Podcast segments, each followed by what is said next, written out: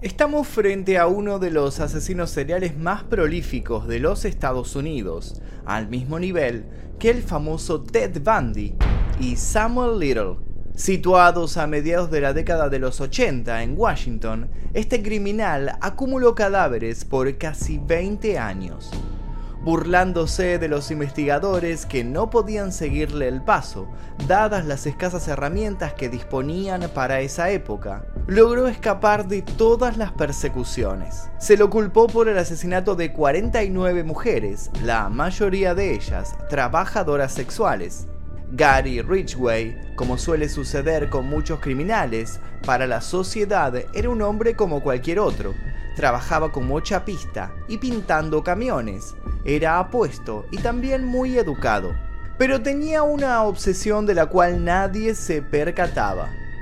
Disfrutaba de matar mujeres que ejercían la prostitución. Sus cuerpos solía descartarlos, lanzándolos en las profundidades de ríos y lugares aledaños. Por eso es que también se lo conoce como el asesino de Green River. Su modus operandi era utilizar el estrangulamiento como método de asesinato y luego descartar los cadáveres. Uno de los datos más perturbadores con este personaje es que se supo que alguna que otra vez regresaba al lugar en donde había dejado a su víctima y tenía relaciones con el cadáver ya en avanzado estado de descomposición. Les quiero advertir que esta es otra de esas historias un poco turbias, un poco fuertes, así que quedan advertidas las personas más impresionables. Los demás les recuerdo que pueden ver este video sin censura, sin publicidad y 24 horas antes que el resto tocando el botón que dice unirse aquí debajo y eligiendo la membresía número 2 Maestro Oscuro. Ahora sí, comencemos.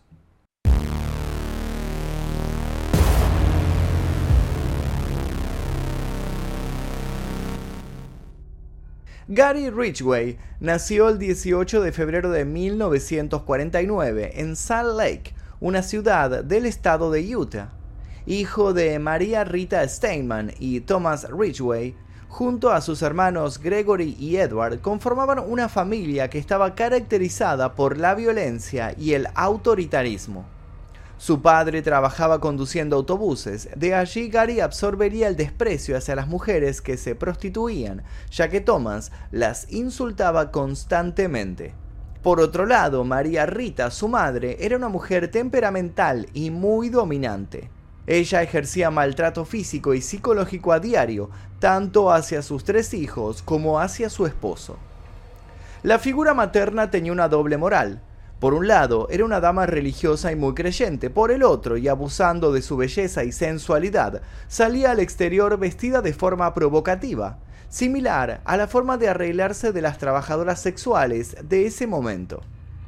Gary, de pequeño, sufrió lo que se conoce como enuresis o incontinencia. Se trataba básicamente del hecho de no poder darse cuenta cuando se tiene la necesidad de orinar, lo que en niños tiene el resultado de orinarse en la cama o de forma involuntaria. Gary padeció esto hasta sus 13 años y su madre lo humilló durante todo este tiempo.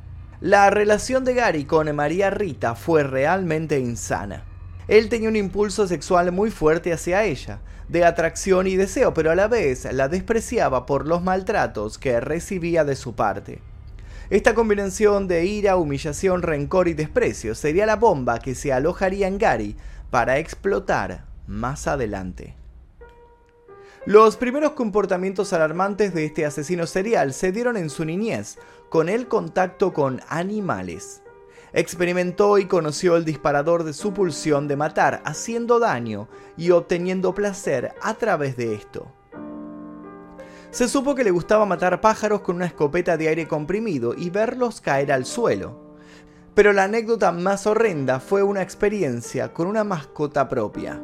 Tomó a su pequeño gato y lo arrojó dentro de la bañera. Mientras el animal se ahogaba y su vida se desvanecía en Gary, nacía un monstruo que se alimentaba de ese dolor y lo transformaba en placer. Si nos ponemos a pensar en asesinos de gatos que luego pasaron a matar a seres humanos, Es imposible no asociar este caso con el de Luca Rocco Magnota. Si quieren saber quién fue Luca Rocco Magnota, les recomiendo el video que se encuentra subido en este canal. Les voy a dejar un link para que les resulte más fácil encontrarlo. Respecto a la etapa escolar de Ridgway, él no fue un buen alumno. Según informes, su coeficiente intelectual estaba por debajo de la media, era de 82 cuando el promedio es de 100 a lo que se le sumaba también su dislexia. Si bien para sus compañeros él era un niño agradable, pasaba desapercibido dentro del montón. El primer asesinato de Gary lo ejecutó a sus 14 años. Se contactó con un niño de tan solo 6 y lo convenció de ir caminando hacia el bosque, en donde lo apuñaló en sus costillas. El niño sobrevivió y luego afirmaría que a medida que Gary se alejaba de él, decía, Siempre me había preguntado a mí mismo qué se sentiría cuando se mata a una persona. Este sería sin duda el punto de partida. La primera víctima de un contador de asesinatos que se acababa de activar. Luego de graduarse en la secundaria, Gary se alistó en la Marina de los Estados Unidos y durante el transcurso se casó con Claudia Barrows, una novia de su colegio. Mientras estaba en las Fuerzas Armadas, frecuentaba sitios en donde había trabajadoras sexuales. Pasó mucho tiempo en estos lugares y hasta se contagió de gonorrea y verrugas genitales, producto de no utilizar protección en sus relaciones sexuales. Como consecuencia, su odio hacia las prostitutas se acrecentaba porque él nunca se asumiría como culpable, sino que ellas eran las que tenían las enfermedades y contagiaban a los demás. Por otro lado, ellas lucían como su madre cuando salía, lo cual traía a su mente una imagen negativa recordando a María Rita. Mientras esto sucedía, Gary fue enviado a Vietnam, y ante ese traslado, sumado a la ausencia de su marido en casa, la joven Claudia desistió de vivir en soledad y decidió divorciarse. Estuvieron juntos menos de dos años. Fiel a la incoherencia de las conductas vividas por parte de su madre, Gary comenzó a transitar una etapa de fervor religioso. Tuvo un fanatismo por la iglesia pentecostal, incluso lloraba luego de los sermones. Conoció a Marcia, quien fue su segunda esposa en 1973, y con la que tuvieron un hijo llamado Matthew. Ambos llevaban una vida bajo los preceptos que el pastor indicaba, leyendo la Biblia en voz alta, en el trabajo, en su casa, y buscando extraños para tratarlos de convertirlos a la fe. De todos modos, mientras todo esto sucedía, él seguía buscando prostitutas para saciar su apetito sexual. Su matrimonio, una vez más, no funcionaría. En una entrevista Marcia contó que María Rita, su suegra, era muy entrometida y sobreprotectora de su hijo. Indicaba hasta qué ropa debía comprarse Gary, controlaba los gastos y tomaba decisiones que no le correspondían. Si bien Marcia no estaba de acuerdo con las intervenciones de la madre de Gary, el motivo de la separación tuvo que ver con los celos. A fines de los años 70, debido a problemas de sobrepeso, Marcia se realizó una cirugía que trajo como consecuencia una abrupta pérdida de peso y con ello se había convertido en una mujer que captaba la mirada de los hombres. Gary se puso celoso e inseguro, y aunque no lo reconocía, se le notaba. En una ocasión tomó con sus manos el cuello de su esposa Marcia y la ahorcó hasta hacerla casi perder el conocimiento. Este fue el punto final de la relación. Nuevamente Gary estaba soltero y volvió a salir con varias mujeres, hasta que en 1985 conoció a Judith Mawson. Ella lo veía como el hombre perfecto, en su cáscara era un ser amable, estructurado, con un trabajo estable de muchos años, pero en su interior existía una bestia que estaba sumida en la absoluta oscuridad. Lo extraño es que su nueva esposa no notaría esto hasta que los casos comenzaran a salir a la luz. En su modus operandi, Gary se apoyaba en su apariencia. Nadie podía pensar que era un asesino serial y mantenía esa impermeabilidad. Él se dirigía con un camión hacia la zona en donde frecuentaban las trabajadoras sexuales y las invitaba a subir a su auto. Tenía en su billetera una foto de Matthew y era una de las primeras cosas que les mostraba, dando cuenta que era una persona confiable, que solo necesitaba de sus servicios meramente sexuales. Antes de que la mujer se trepase a su camión, les pedía que les mostrase sus partes íntimas para asegurarse que no eran policías encubiertas. Una vez chequeado eso, las hacía subir. Si bien algunos de los asesinatos se dieron dentro del vehículo o en algún lugar boscoso, la mayoría de ellos fueron en la casa de Gary. Las llevaba a su casa y las hacía pasar a la habitación de su hijo.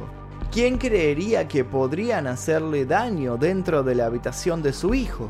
Para ese entonces ellas ya sabían quién era el niño, les había mostrado la foto.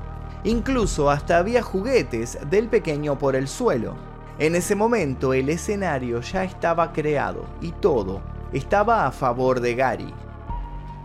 Una vez allí el asesino negociaba con la futura víctima. Gary pretendía la mitad del tiempo que le practicasen sexo oral y la otra mitad mantener relaciones con penetración. Por lo general elegía a las prostitutas que se mostraban con menos ropa. Pero luego de esto tenía una petición bastante peculiar. Les pedía que por favor pasaran por el baño antes de comenzar y eso tenía una razón en experiencias en las cuales ya había estrangulado a otras mujeres, era tanta la fuerza que hacían para defenderse que solían tener incontinencia y se defecaban. Dado que estaba en la cama de su hijo, quería evitar que esto sucediera. Mantenían relaciones sexuales y dejaban en claro que él podía llegar al clímax solo si en algún momento quedaba por detrás de ella. Una vez que alcanzaban el orgasmo, que se incorporaban, aprovechaba el momento y las estrangulaba por detrás. Pero claro que este modus operandi no siempre le salía bien. Gary no era muy robusto físicamente, por lo que en varias ocasiones se le complicaba el estrangulamiento y las víctimas se le escurrían entre sus manos. Pero para ellas tenía un as bajo la manga. Para esos casos, luego del forcejeo, le prometía a la joven que si dejaba de defenderse, él le perdonaría la vida y la dejaría ir. Ante la desesperación, muchas le creían y luego morían estranguladas los minutos siguientes. Ellas, al darse cuenta que la intención de Gary era asesinarlas, rogaban por su vida, le decían que tenían familia, hijos, pero eso eran solo palabras sin sentido para él. Tiempo después Gary confesó, ahorcar era lo que yo hacía y era muy bueno en eso. Una vez muertas era el momento de deshacerse del cuerpo. Colocaba el cadáver en el camión y conducía hasta encontrar un lugar apartado. Bajaba el cuerpo a la carretera y lo dejaba a un costado. Se volvía al camión, lo estacionaba lejos y luego regresaba a través del bosque para terminar su trabajo. Tomaba el cadáver nuevamente, dejándolo como en una bolsa de basura escondida entre la oscuridad de la noche. Respecto de la disposición de los cadáveres, le dijo a la policía durante el juicio que los cuerpos les había quitado las ropas y sus pertenencias para imposibilitar su identificación. Utilizaba guantes para no dejar evidencias y hasta llegó a declarar que dejaba colillas de cigarrillo y gomas de mascar, cuando en realidad él no era asiduo de consumir estas cosas. Se sentía muy orgulloso de seguir asesinando. Y también disfrutaba que las autoridades no podían dar con el criminal. Ellos no tenían ni la menor idea de quién se trataba y eso le daba la pauta de que estaba haciendo muy bien su trabajo al punto de que podía evadir y burlarse de la policía. En cuanto a la manera en la que dejó los cuerpos en el bosque, afirmó, puse la mayor parte de los cuerpos en grupos, como si fueran racimos. Hice esto porque deseé no perder de vista a todas las mujeres que maté. Tuve el gusto de hacer un gran racimo alrededor del condado, Utilicé generalmente una señal para recordar al grupo de mujeres. Mi intención fue crear racimos nuevos para no volver a las anteriores y ser atrapado. Pero la cosa no terminaría ahí. Si bien al principio lo negó, Gary terminó por confesar que era necrófilo. En varias ocasiones volvía a los cuerpos para tener sexo con ellos. Incluso a menudo esos cadáveres estaban aguzanados, pero él lo hacía igual. Tanta fuerza cobraba ese deseo necrófilo que llegó a una situación extrema. Gary contó que una vez estaba con su hijo pasando cerca de un sitio en donde había dejado un cadáver y aprovechó que su hijo se había dormido. Estacionó su camión y se dirigió al bosque para encontrarse con el cuerpo.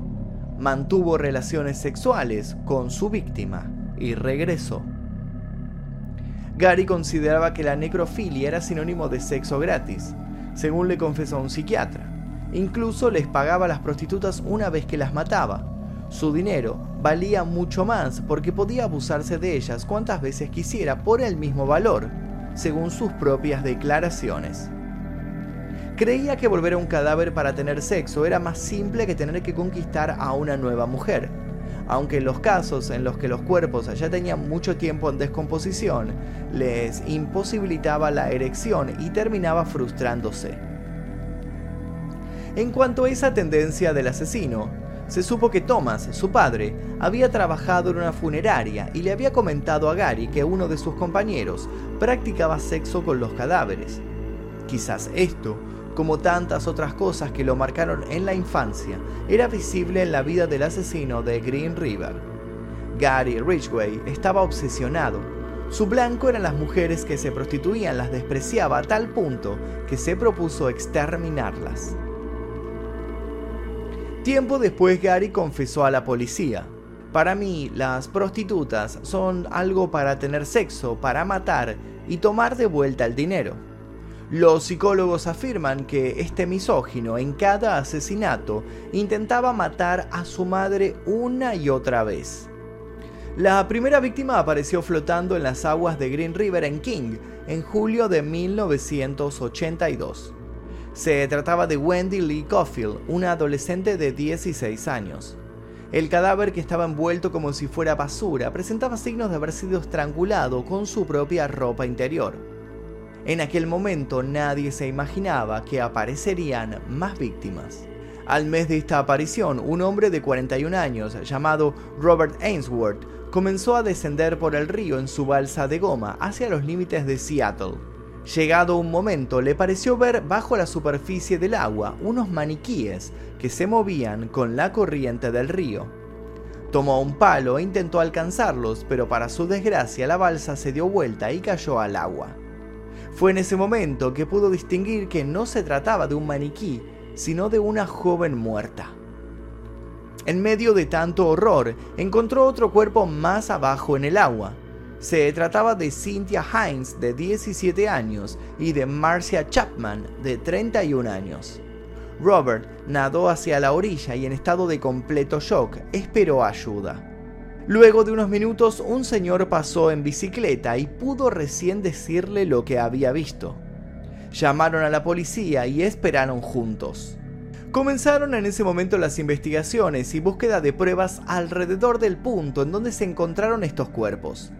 Para sorpresa de muchos, encontraron un tercer cadáver semidesnudo y que no hacía más de 24 horas que había sido asesinado. Una vez más, había sido estrangulada y tenía muchos hematomas, por lo que las autoridades llegaron a la conclusión que la víctima se había querido defender. Se trataba de Opa Mills, una joven de tan solo 16 años. Gary había dejado una marca. Todas las jóvenes asesinadas tenían piedras sobre la cavidad vaginal en forma de pirámide. Los meses pasaban y los cuerpos seguían saliendo a la luz, siempre cerca o flotando en el río. Los investigadores comenzaron a considerar que se trataba de un asesino serial. Vale recordar que todo esto sucedió en la década de 1980. No existía internet ni los celulares y las comunicaciones entre los condados eran bastante limitadas. Como antecedente, ocho años antes, Ted Bundy había asesinado a más de 30 estudiantes y la policía no pudo dar con él por falta de herramientas y comunicación.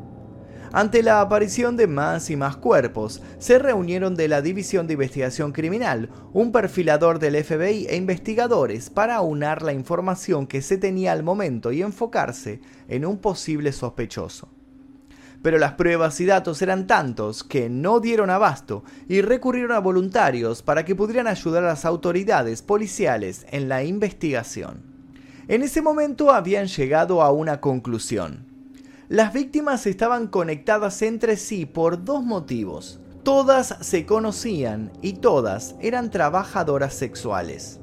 Por eso es que se llevaron a cabo entrevistas con muchas mujeres de la noche, con el fin de recopilar nuevos datos, aunque fue un proceso bastante difícil porque la mayoría era un poco reticente a hablar con los detectives. En ese momento el pueblo estaba en llamas. Las jóvenes y particularmente las prostitutas vivían con mucho miedo y esto generaba una presión social que debía descomprimirse. En uno de los interrogatorios realizados por los detectives, una trabajadora sexual afirmó que había sido violada por un hombre. En muy poco tiempo, la policía anunciaba tener al principal sospechoso de los asesinatos de Green River, detuvieron a Wayne Foster Melvin, un taxista jubilado de 63 años que frecuentaba esas zonas de mujeres de la noche. El nuevo foco de la investigación descansaba en Melvin Foster. Tuvo vigilancia las 24 horas del día por meses y hasta el FBI había afirmado que se ajustaba al perfil psicológico que habían enmarcado.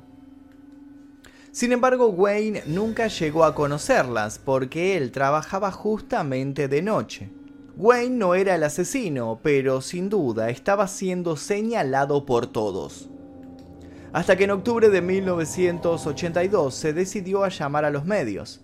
Les comunicó a los periodistas su inocencia y hasta incriminó a la policía de acoso.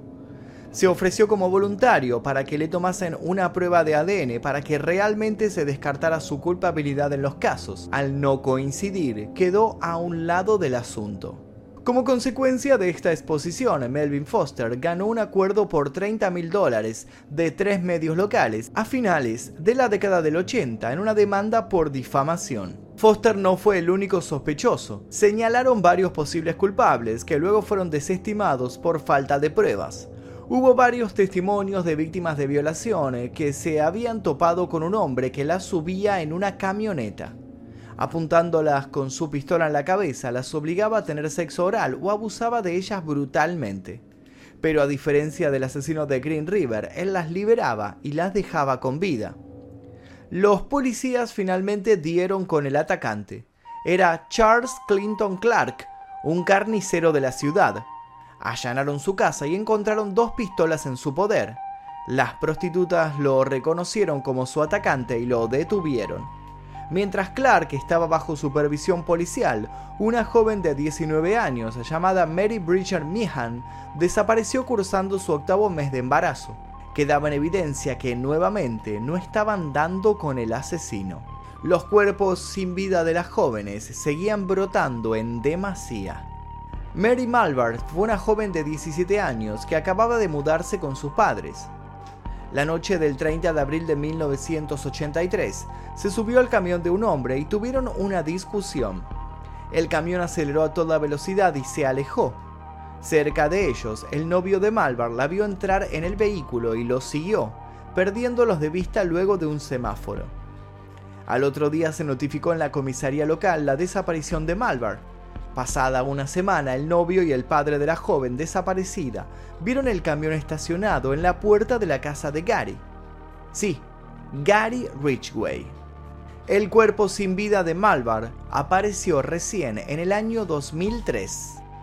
Parecía que por fin habían dado con él y esta historia estaba por concluir. La policía se hizo presente e interrogó a Gary, quien negó conocer a la joven, y aunque no lo crean, todo quedó ahí. La investigación sobre el asesino de Green River estaba cuesta abajo. Venía de supuestos sospechosos que se caían al comprobar que no tenían pruebas suficientes. Había que reorganizar y restablecer los detalles del caso. Y para eso era necesario contar con dinero, personal y tiempo sumado la desventaja de que se trataba de prostitutas que en aquel momento poco le importaban a los policías.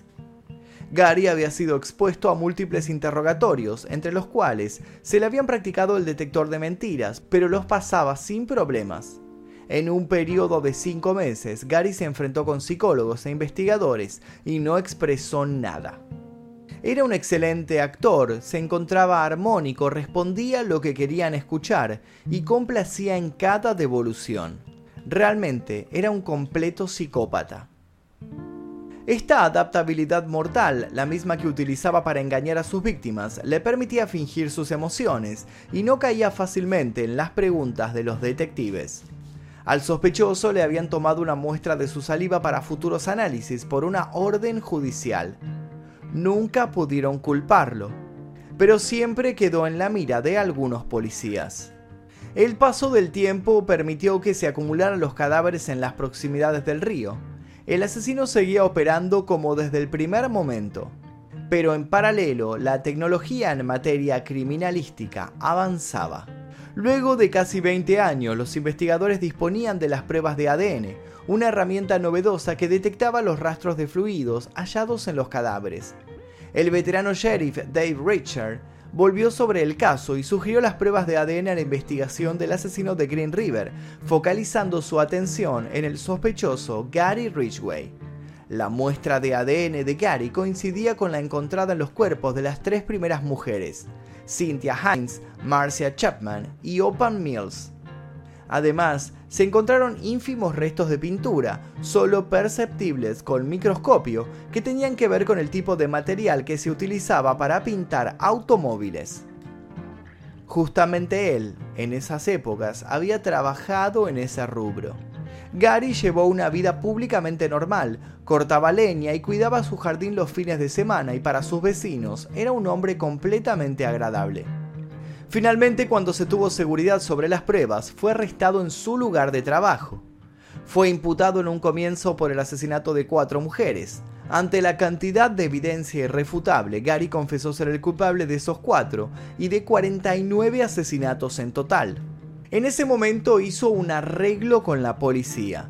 Para evitar la condena a muerte, les negoció que iba a mostrarles el lugar en donde había escondido los demás cadáveres que todavía no habían aparecido.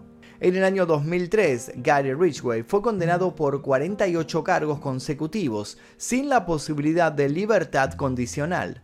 Mientras estaba tras las rejas, los cadáveres seguían saliendo a la luz y fue imputado también por otro caso, lo que cambió su condena a cadena perpetua.